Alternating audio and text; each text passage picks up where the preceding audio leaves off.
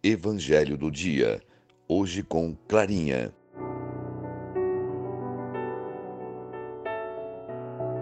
Bom dia, amigos e crianças!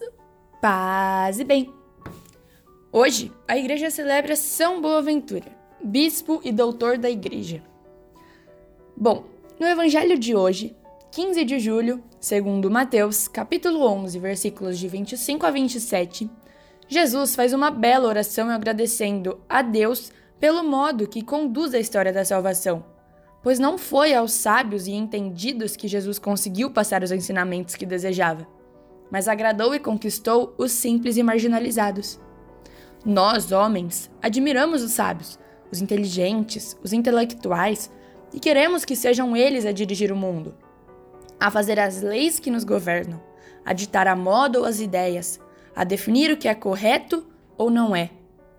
Mas Deus diz que as coisas essenciais são muito mais depressa percebidas pelos pequeninos.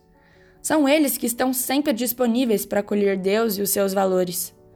Quantas vezes os pobres, os pequenos, os humildes são ridicularizados, tratados como incapazes pelos nossos fazedores de opinião, que tudo sabem e que procuram impor ao mundo e aos outros as suas visões pessoais. A palavra de Deus ensina: a sabedoria e a inteligência não garantem a posse da verdade. O que garante a posse da verdade é ter um coração aberto a Deus e às suas propostas.